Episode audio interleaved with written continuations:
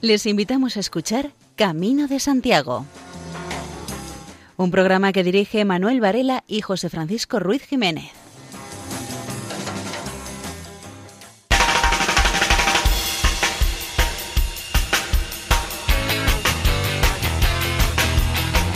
Muy buenas, aquí comienza este programa dedicado a Santiago el Mayor y a las peregrinaciones hasta su tumba en Compostela.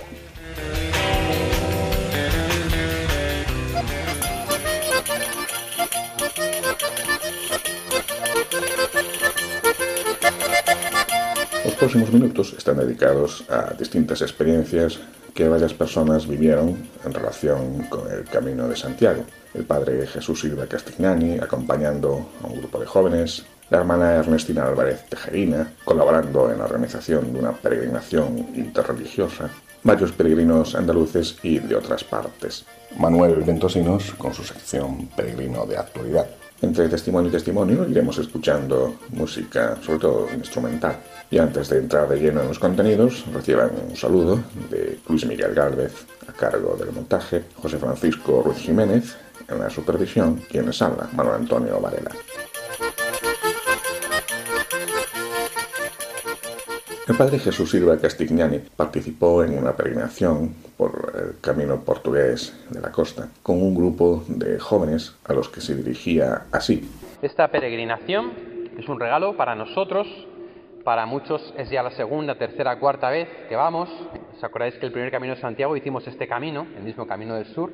Este año repetimos y algunos habéis venido, unos del grupo de jóvenes de la parroquia, otros invitados por amigos, otros invitados pues por mí, con mi sobrina, su novio.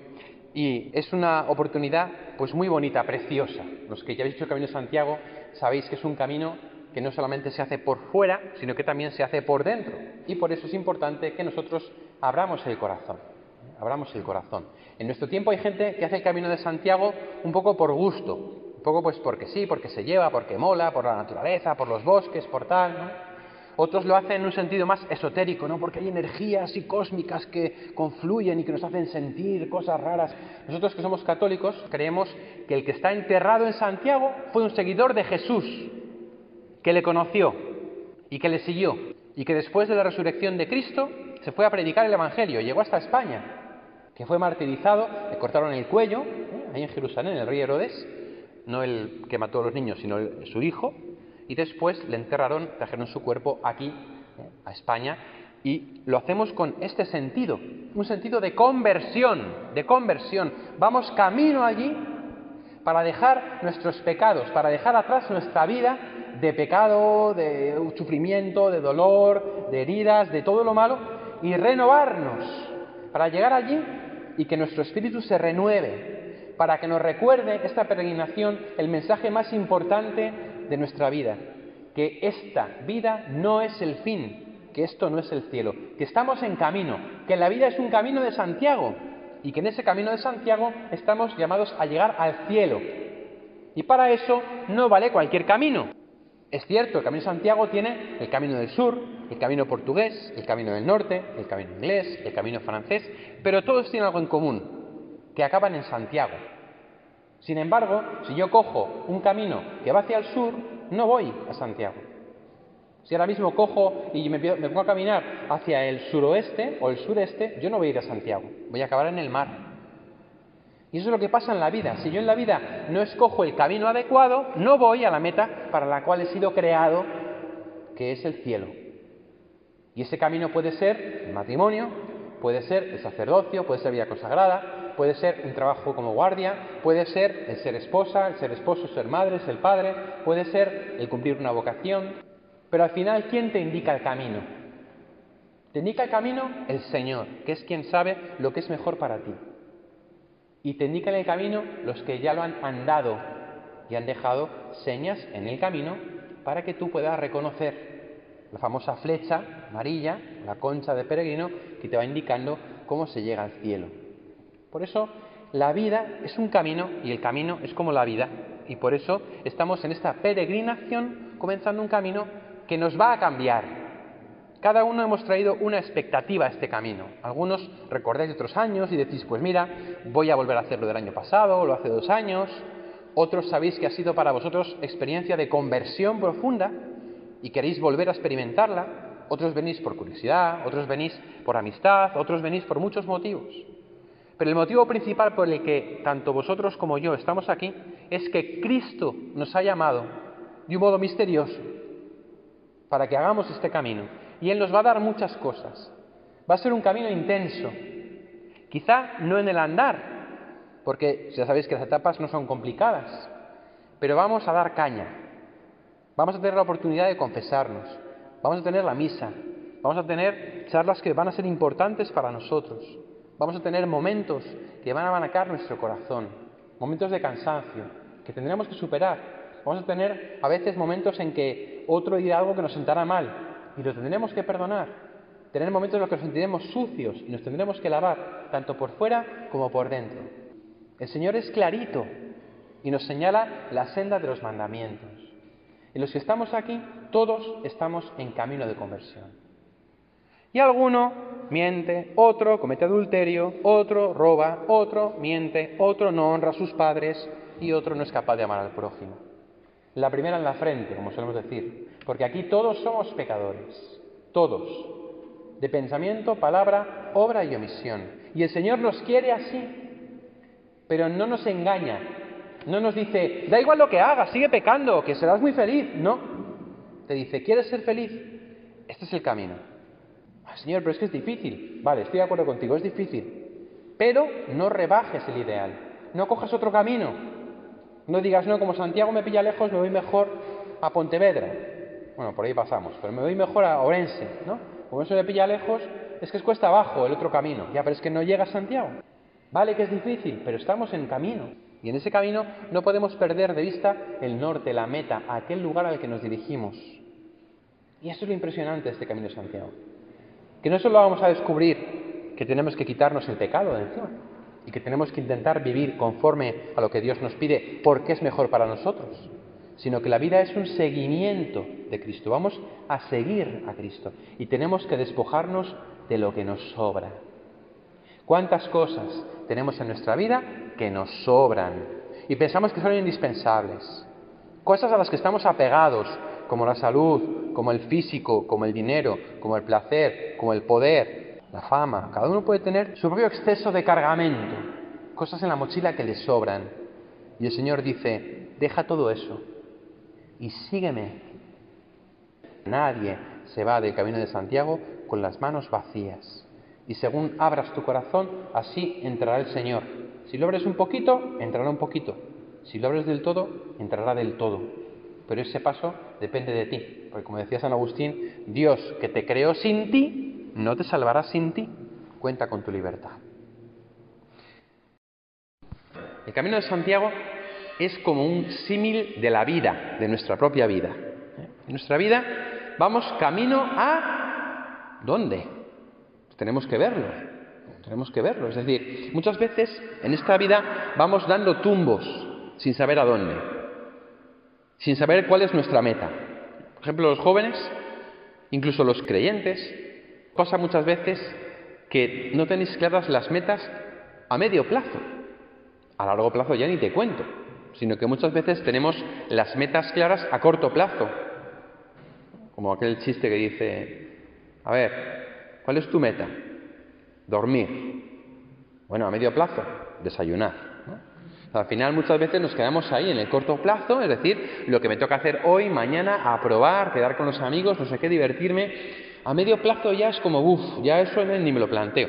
Y a largo plazo, pues es que eso ya ni existe. Y muchas veces os pasa que las personas que somos un poco más mayores, o ya las que son más, más, más mayores, os dicen cosas y decís, estos no se enteran de nada. Es que, claro, están en otro rollo de la vida. ¿Qué voy a pensar yo en el trabajo? ¿Qué voy a pensar yo en, mi familia? ¿Qué voy a pensar yo en el cielo? Es que eso ni se me pasa por la cabeza. ¿Por qué? Porque nuestro mundo postmoderno es un mundo que es inmediatista. Es decir, quiere lo inmediato. Y vamos ahora con una pieza musical titulada Royal Safari, a cargo de la orquesta Opta.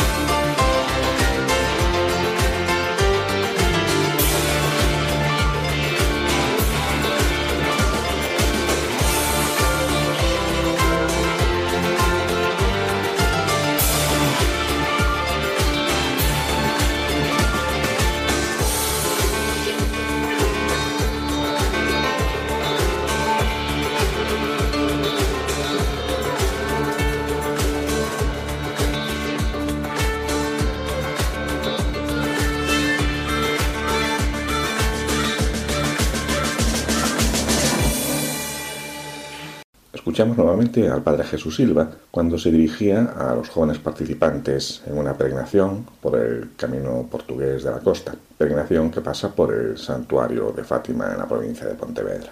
Cuando la hermana nos estaba hablando, al principio me ha sorprendido la naturalidad con la que decía, no, aquí se apareció la Virgen, ¿no? Como si fuese como cualquier cosa, cuando es una cosa que realmente es extraordinaria, ¿no? El pensar que eso pueda suceder. Sin embargo, es algo de lo que han tenido experiencia diferentes personas a lo largo de la historia. La aparición de Fátima es la aparición de la Virgen aprobada más reciente a nosotros, en el año 1917. La Virgen dice, la guerra acabará pronto, pero si no se convierten, habrá una guerra peor. Es decir, la Virgen en 1917 predice la Segunda Guerra Mundial. Además, en concreto, da dos signos dice en el pontificado de Pío XI, del Papa Pío XI, y cuando haya una aurora boreal extraordinaria. Y efectivamente se cumple porque hubo una aurora boreal que se vio en todo el hemisferio norte y en el pontificado de Pío XI comienza la Segunda Guerra Mundial. Además, la Virgen habla de los errores de Rusia en mayo del 17. La revolución de octubre bolchevique fue en noviembre del año 17. O sea, la Virgen obviamente no le importa la política. De lo que hablas de la persecución religiosa que hubo bajo el dominio de la URSS, porque los principios filosóficos de Marx y de Lenin eran que la religión era mala para el ser humano.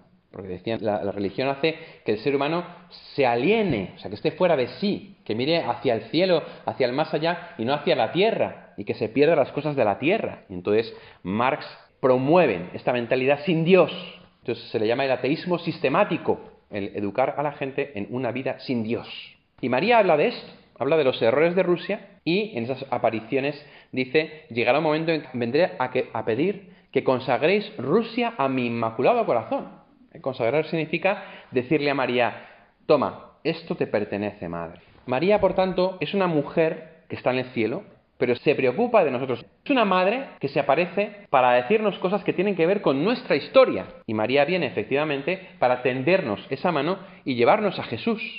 Y ella, como buena madre, nos dice las cosas y no le hacemos caso. Porque de hecho, María se apareció para pedir la consagración de Rusia al Inmaculado Corazón, su Inmaculado Corazón, en el año 25, aquí, cuando estaba ya el comunismo a lo bestia, y el Papa no se atrevió a hacer esa consagración de Rusia al Inmaculado Corazón de María. Y por eso en el año 29, en Tui, se aparece la Virgen a Lucía por última vez y le dice, me han hecho caso, pero ya es tarde. Ahora nada podrá impedir que Rusia extienda sus errores por el mundo. El Santo Padre tendrá que sufrir mucho y habrá muchas persecuciones. Todo lo que ha dicho María se ha cumplido. El mismo Santo Padre no le hizo caso. Y ahora, en cierto modo, pagamos las consecuencias de todo eso que sucedió. Por eso hoy no podemos nosotros dejar de hacer caso a María. Aunque tú no te acuerdes de ella, ella se acuerda de ti, porque así son las madres. Y si miramos a María, María ¿qué nos dice? Nos dice, haced lo que Él os diga, haced lo que Jesús os diga. Id a Jesús, rezad, tened a Dios presente en vuestra vida, confesaos, recibid la Eucaristía, tened presente al Señor. María se ha preocupado por la humanidad, ha venido en muchas ocasiones para avisarnos y nos está diciendo lo que tenemos que hacer en nuestra vida para encontrar la paz, tanto nosotros como nuestras familias. Por eso yo os invito a que no desoigamos esta invitación de María, que nos cojamos de su mano, que dejemos que su corazón nos inunde con su amor y que vayamos a Jesús, que le hagamos caso y que así tengamos al Señor presente y que cambiemos de vida y que también cambiemos nuestro mundo, creyendo en el poder de la oración. María lo que pidió fue la consagración, no pidió acciones políticas, ni pidió luchas o guerras o revoluciones, pidió la consagración, pidió pertenecer, pidió que oremos, que recemos, que ofrezcamos, que nos entreguemos a ella.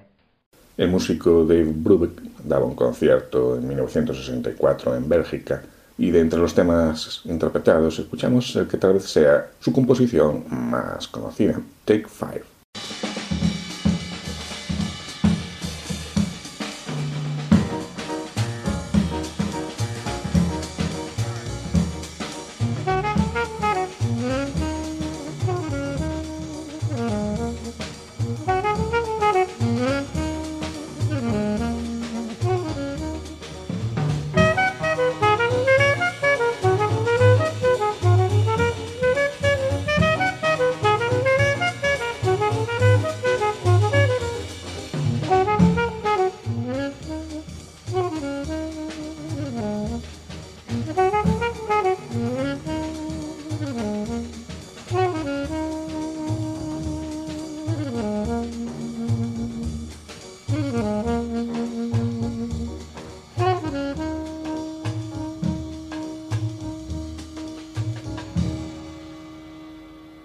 Y el grupo de peregrinos jóvenes al que vamos siguiendo ya llegan a Padrón, donde el padre Jesús Silva les dirige estas palabras. Pues hemos llegado aquí a Padrón, que se llamaba antes Flavia Neápolis.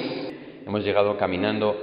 Aquí estamos, a los pies también del apóstol. Allí se conserva el poste, no sé cómo se llama marineramente, en el que se ató la barca en la que venía el cuerpo de Santiago, Santiago apóstol, que vino aquí a España a evangelizar, que después se marchó a Jerusalén y allí el rey Herodes le martirizó y luego trajeron aquí su cuerpo y lo desembarcaron en Padrón. De hecho, hay una frase en ese banco, Ic fuit corpus beati Jacobi. Aquí estuvo el cuerpo del bendito Santiago. Pues aquí estuvo el cuerpo del apóstol Santiago, ¿eh? y de aquí se llevó después hasta el campo de la estrella, que en latín se dice Compostela. El campo de la estrella, Compostela, que es donde luego se, levanta la ciudad de San Iago, San Jacob, Santiago de Compostela. Por lo tanto, estamos en un lugar muy especial, porque es un lugar en el cual desembarcó el cuerpo de alguien concreto que siguió a Jesús. La fe cristiana no es una fe abstracta, una fe en cosas, una fe en energías o una fe en doctrinas. Es la fe en una persona. Decía el Papa Benedicto XVI, uno no se hace cristiano por una decisión ética, sino por el encuentro con una persona, Jesucristo. En el disco New York, el músico Lou Reed interpreta lo que viene siendo una maqueta con el título de Last Great American.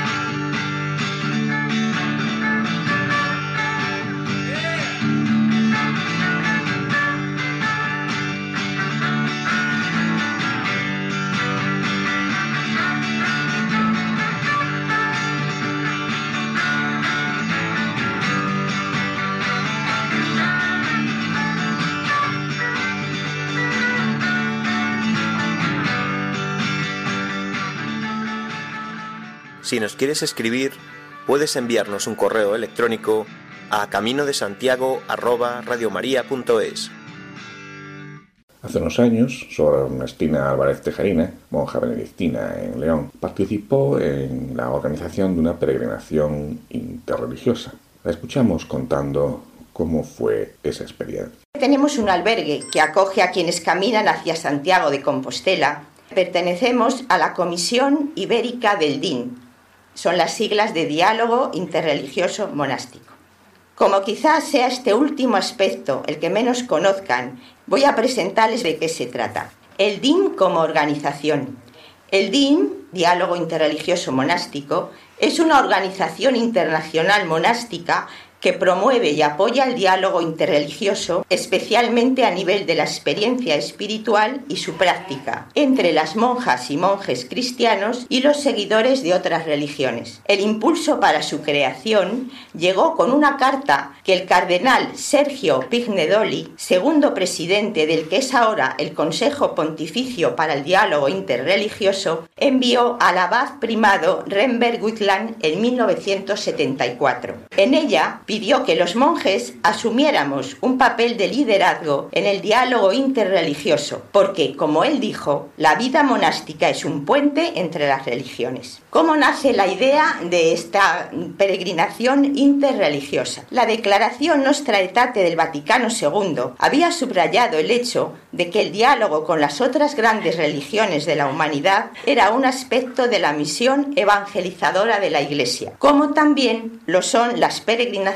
a lugares santos. Eso ya lo sabemos todos, ¿verdad? Pues bien, queriendo unir estas dos realidades a un miembro del equipo del DIN, concretamente mi hermano, que aunque es laico, pues pertenece porque tiene mucha formación en este campo, dijo, ¿por qué no organizamos una peregrinación interreligiosa en el Camino de Santiago? Bueno, pues eh, lógicamente esto se acogió con mucho recelo, con escepticismo, porque ¿cómo vamos a proponer a otras religiones que peregrinen en un camino religioso católico? Bueno, total que dijimos que sí, que asumíamos el proyecto y entonces pues dijimos, bueno, pues si vienen 8 o 9 personas, 10 personas, pues estupendo. Pero ¿qué va? La organización empezó a recibir peticiones de gentes de España, de fuera de España y de seis religiones que nos juntamos. Eh, budismo, hinduismo, bajáis, musulmanes, católicos hinduistas. Esto que, bueno, así se cuenta, pero claro, es que todo esto fue de asombro en asombro. Tuvimos luego, pues, muchos problemas, claro, de, para empezar desde la comida porque unos comen una cosa, otras comen la otra cosa, de todo. Permisos, había que pedir permisos de seguridad en todos los sitios por donde pasaba la peregrinación. Llegaron cartas de mucho estímulo, por ejemplo, del Pontificio Consejo para el Diálogo Interreligioso que llegó del Vaticano, diciendo que bueno, que esto no se había visto nunca, que ojalá saliera adelante, pero que era una cosa inaudita, ¿no? Que seis religiones se reunieran en un camino interreligioso católico. Bueno, pues salió. Simplemente decir que valores que se desarrollaron durante esta peregrinación interreligiosa. La amistad se bueno, además luego, claro, teníamos mucho miedo eh, de que ya sabemos, pues eh, que hubiera enfrentamientos o por lo menos discusiones en cuestión, porque claro, conviviendo ocho días desde por la mañana a las personas, pues puede surgir de todo. Pues no, la verdad es que fue una cosa extraordinaria, ninguna discusión. Valores que se desarrollaron, la amistad interreligiosa, la profundización importante, cada persona en sus propios valores, valores religiosos. Esto me lo decían en una de las etapas, porque ellos partían todos de nuestra comunidad León, entonces iban a tocar y van haciendo diferentes etapas. Y me decía, en una de las etapas la madre les, permitió a las jóvenes ir y me decía, ¿sabes? Que como que me vengo muy afirmada en mí, sin discutir, pero muy afirmada en mis valores religiosos. Tercero, valorar la aportación que cada religión hace al patrimonio espiritual común. Después, el diálogo. El diálogo nos ayudó a todos a llegar más a la verdad.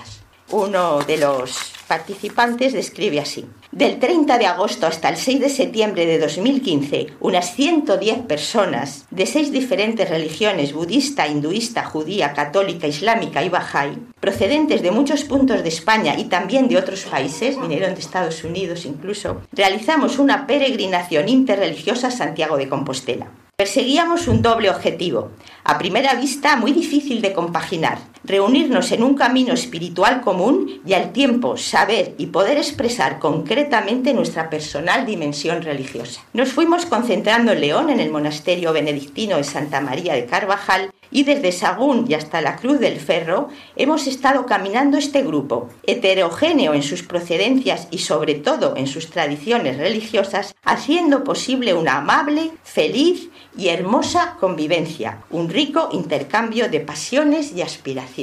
Pues ahora vamos a, ver un poquito de, de lo que fue esto. Fue por la paz, ¿eh? El principal motivo fue hacerlo por la paz. El representante baja dice, cada día desde el amanecer hasta caer rendidos por el cansancio fue un regalo de la providencia. Oraciones, cánticos, charlas, abrazos, gestos y todo lo necesario para tenernos en absoluta atmósfera espiritual y emocional. Animamos a que participen en todas aquellas iniciativas que generen convivencias similares interreligiosas. Solo así lograremos eliminar los velos y las barreras que nos separan y distancian. Hace unos meses Alma Deuscher publicaba el tema musical titulado Ginsinger Polka.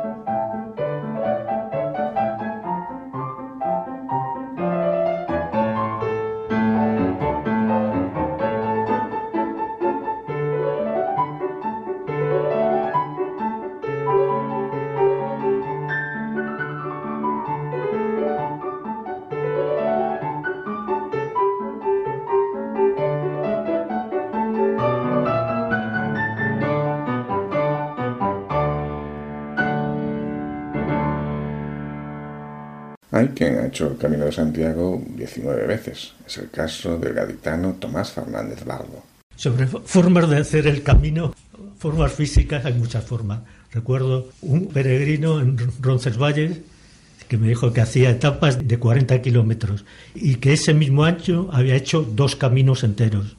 Otro peregrino, que era un mallorquín, que tenía 77 años, que había hecho 22 veces el camino y ahora actualmente andaba a 2 kilómetros por hora. Del Cebreiro al Triacastela tardó 12 horas. Tuvieron que salir a buscarle porque se había hecho de noche. Recuerdo también una peregrina joven que iba con, una sillita con dos niños, uno de dos y otro de tres años. Venía de Roncesvalles, estaba cambiando los pañales del más pequeño. Luego me dijeron que muchos tramos del camino los hacía corriendo. Recuerdo haber visto a una pareja que cada uno en, bici llevaba un carrito y un niño detrás. Recuerdo a una señora mayor, de más de 70 años, con su buena mochila, su sombrero lo que me hizo gracia es que lleva un, bolso de vestir de bandolera, con lo cual en el, camino podemos encontrar de todo. Para mí el camino es algo existencial. Es algo en que raro es el día en que no pienso en el, en el camino. Que es algo en el día, el día que, que tenga de dejar de hacerlo, pues me, va a costar, me va a costar trabajo. Es una burbuja, es un mundo diferente.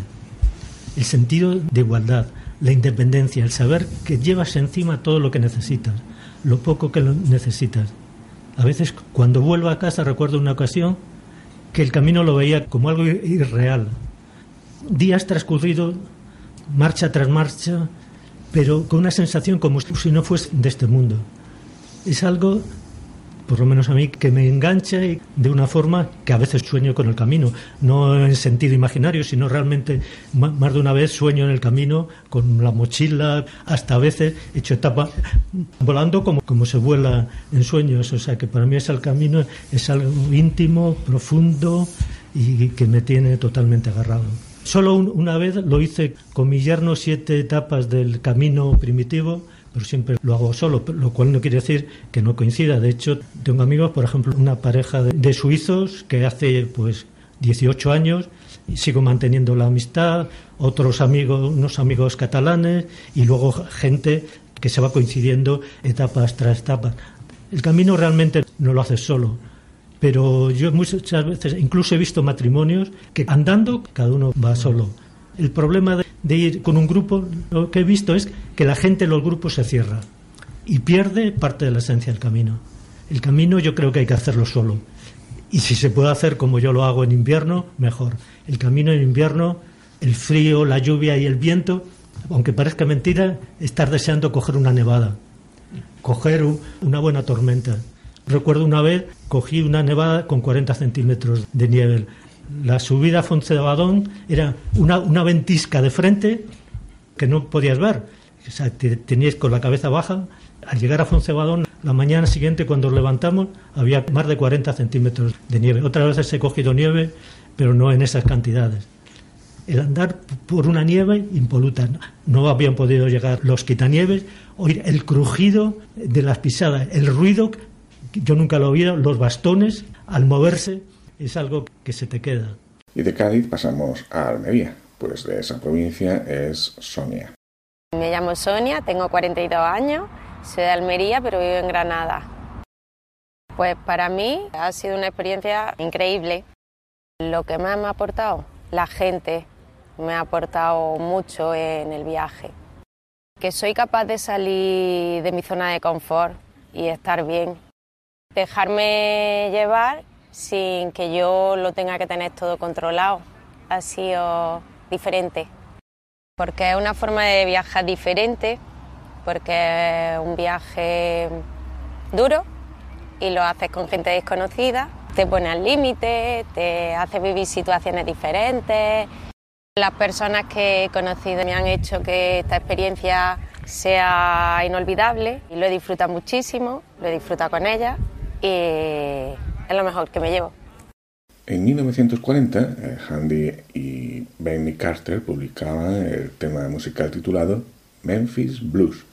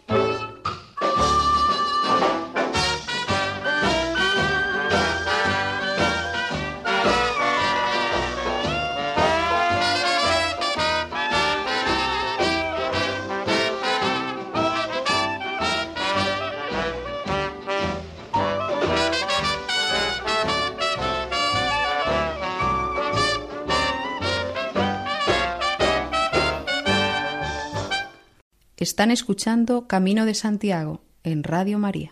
En Radio La Isla, Paco Fontado contaba que el camino era su vida. Mi experiencia del camino es, yo creo que todo, es mucho, porque el camino se va por varios motivos. Uno porque quiere hacer camino, otro por una experiencia, otros porque han hecho cualquier tipo de promesa, otros porque están separados, otros porque se han quedado viudos y no saben por dónde tirar, como es mi caso. Y yo pues a los dos años de estar solo veía el camino y ya me estaba llamando la atención. Y un día cogí mi mochila, me puse a andar como todos los días estaba andando por la calle y por las marismas pues cogí mi mochila, me puse a andar, me compré una foto y le digo a mis hijos, el martes me voy para el Camino de Santiago. Papá, ¿cómo te vas a ir para el Camino de Santiago? ¿Tú solo te vas al Camino de Santiago? Sí, sí, yo solo, yo solo, me voy para el Camino de Santiago. Y me fui al Camino de Santiago. Yo me acuerdo que la primera vez que hice el Camino de Santiago fui en el autobús hasta Ponferrada que fue la primera vez que lo, yo lo he hecho tres veces, pero la primera salí de Ponferrada. Entonces yo llevaba un lumbago, un lumbago grande, porque en el coche no me podía ni mover había una parada y para bajarme, bueno, pues llegué a Ponferrada, que fue toda la noche en autobús. Cuando llegué a Ponferrada, cogí la mochila, mis bastones, es que no tenía dolor de lumbar, se me había quitado. Entonces ahí empezó mi peregrinación en Ponferrada, fui solo y para mí cada día que pasaba era una, una paz. Era una tranquilidad. Eso de ir por las noches, porque salía a primera hora de la mañana. Yo lo he hecho siempre en septiembre, a final de septiembre. Entonces, por la mañana a las 7 menos 20, 6 y media, yo estaba ya andando el camino solo y tenía una paz, me daba una paz y una tranquilidad ese camino, que pasaba uno, pasaba otro cuando ya iba clareando, buen camino, te decía tú o, lo, o, te decía el otro cuando te adelantaba. Y para mí el Camino Santiago me ha dado una paz y una tranquilidad. Hay una unión en ese Camino Santiago con gente que no conoces de nada. Y en cuanto te mira la cara y hablas y te pregunta y tú le contestas, hay una unión que eso hay que vivirlo. Y yo personalmente lo he vivido y yo veo las imágenes del Camino Santiago y se me pone la piel de gallina, porque para mí el Camino de Santiago es paz, es tranquilidad. Piensas en toda tu vida de atrás para adelante, solo andando por eso. esos caminos que te dan una tranquilidad y una paz. Y para mí el Camino de Santiago es parte de mi vida. El Camino de Santiago hay muchos motivos para hacerlo. Todos tienen una cosa en común, que es buscar algo. Algo en un sitio que para mí tiene mucha paz, tiene mucha alegría también, porque tiene mucha alegría. El camino tiene una cosa muy especial a una persona que no la has visto en tu vida, a los dos días ya hablas con ella y se transmite un respeto, un cariño, que eso no lo encuentras en, muchos sitios. Luego en los albergues, cuando uno escucha el por qué se va a hacer el Camino Santiago, porque yo siempre he dormido en albergue, entonces ves la realidad del camino. Unos te dicen que por una experiencia, escuchan hablar del Camino Santiago y lo hacen.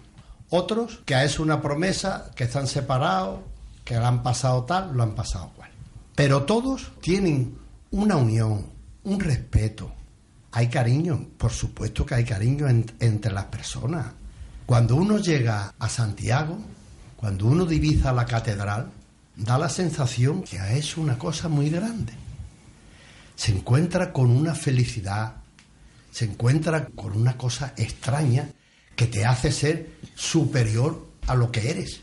Cuando llegas a esa catedral y escuchas cantar a una monja que te parece que es la voz más preciosa que tú has escuchado en toda tu vida, pero todo eso te lo da lo que tú sientes en ese momento. Tú estás en otro nivel.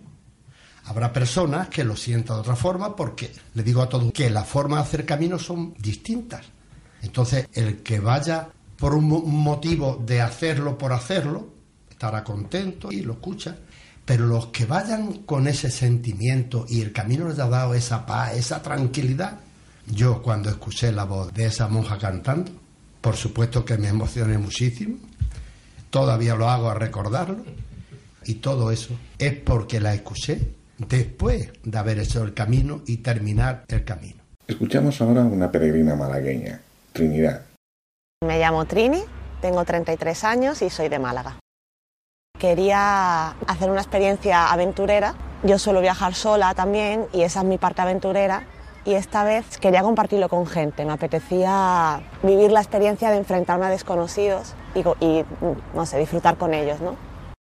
Pensaba que iba a ser un viaje sin más, ¿sabe? Un viaje de, bueno, vives la naturaleza del camino, el esfuerzo del camino y ha sido todo mucho más allá de lo que yo esperaba. La convivencia que hay en el camino, la convivencia con el grupo, con los demás peregrinos, es que eso es brutal. Creo que convivencia, convivencia porque a través de las otras personas también conectas contigo y puedes verte a ti mismo. No se puede hacer todo solo en esta vida. Ha superado mis expectativas con crecer. No ha sido para nada lo que esperaba y ha sido grandioso. La aventura, el volver a ser niños también, ¿no? El volver a hacer cosas sin esperar nada a cambio, sin saber qué va a pasar, disfrutar por disfrutar, el vamos a ver qué pasa, vamos a tirar por allí a ver qué pasa, el improvisar, el reírse a carcajada, todo eso. Hay que atreverse, que la vida está para atreverse. Y a continuación, un momento musical, el final del tema Eguil de Jory Delacroix.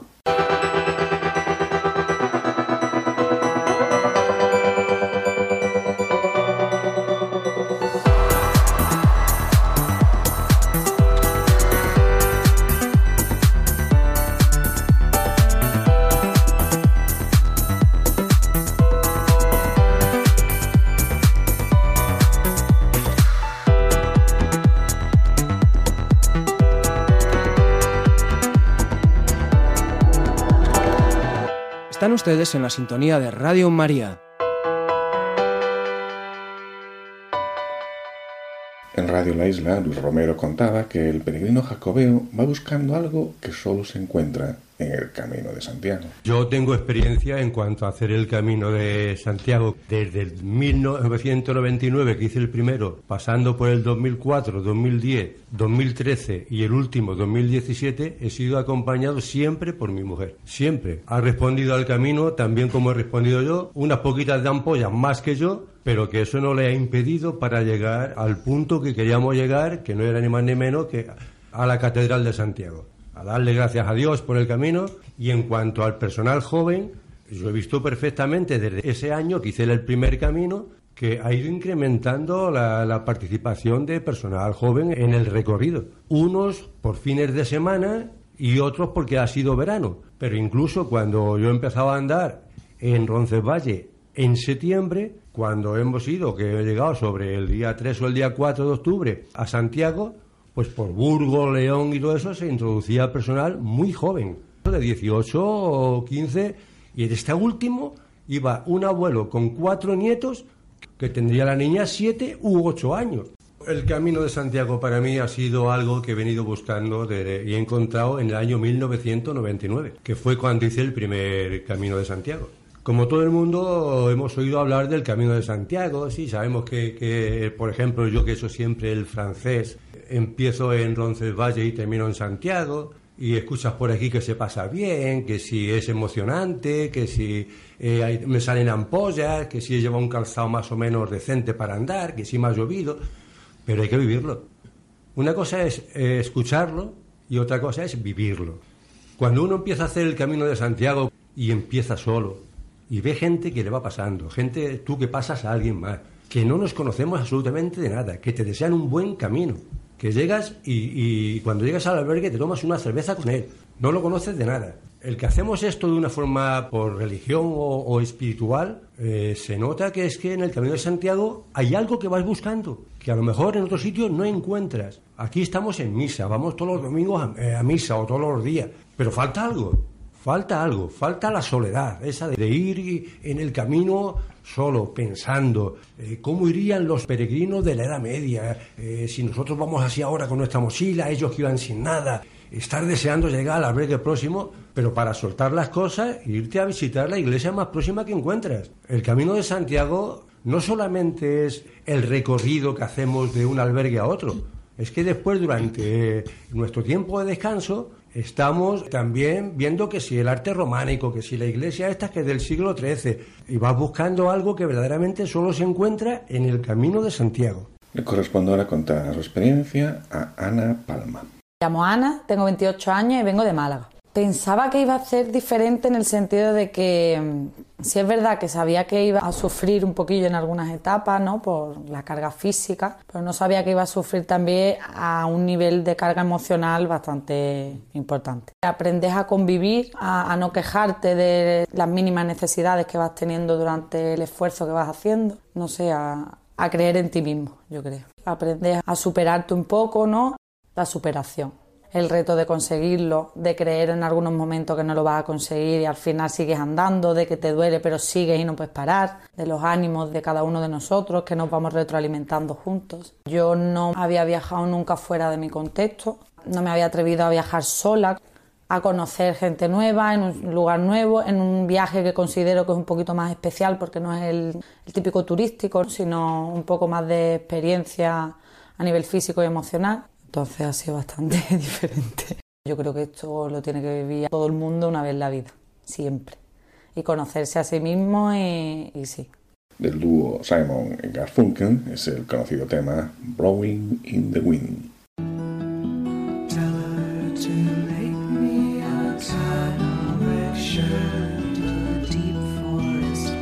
Parsley, sage, rosemary,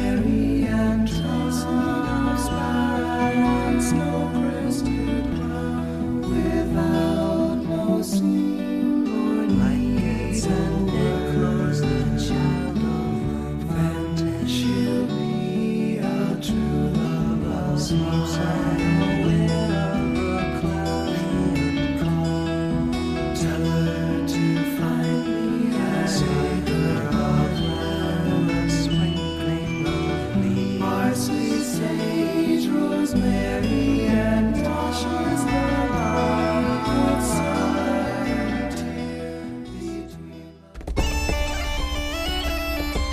Nuestro compañero Manuel Ventosinos nos describe la segunda etapa que hizo del camino francés, entre Triacastela y Sarria.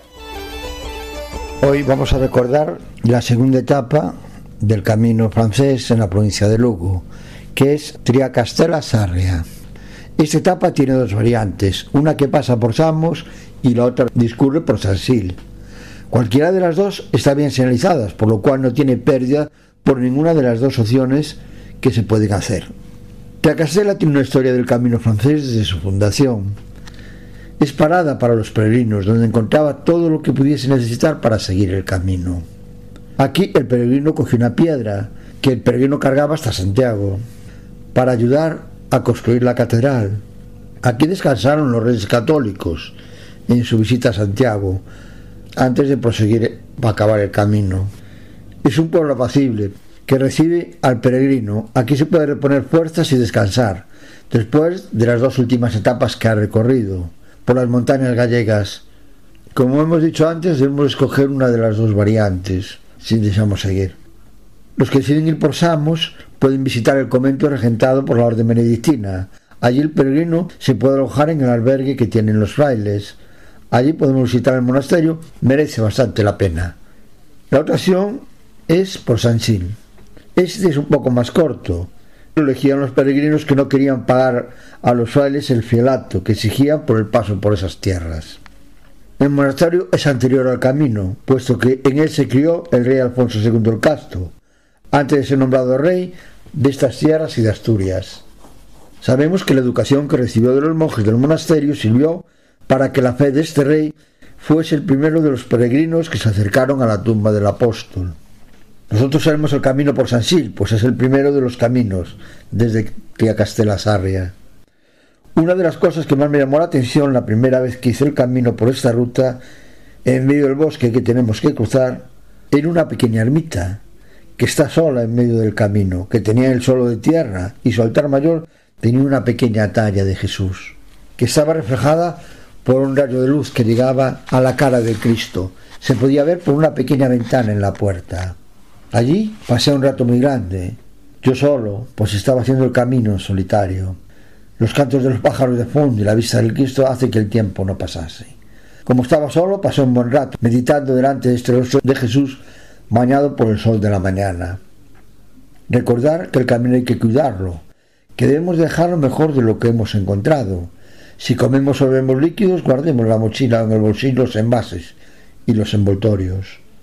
Pensemos que esa pesa menos y ocupa menos espacio. Demostremos que somos de verdad amigos del camino. Y pensemos que si todo el mundo hiciera igual, el camino no necesitaría mojones ni flechas. Solo seguir lo que hemos dejado tirado, pues nos llevaría al final de la etapa. Repite el camino y ayúdalo a conservarlo.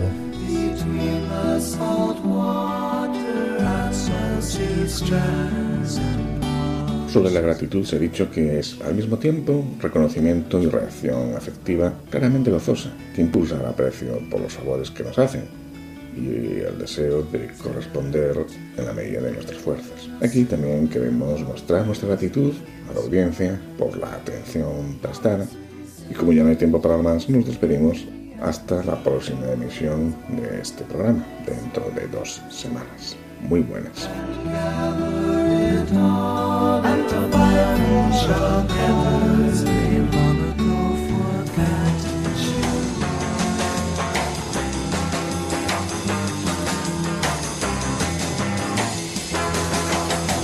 Han escuchado en Radio María Camino de Santiago, dirigido por Manuel Varela y José Francisco Ruiz Jiménez.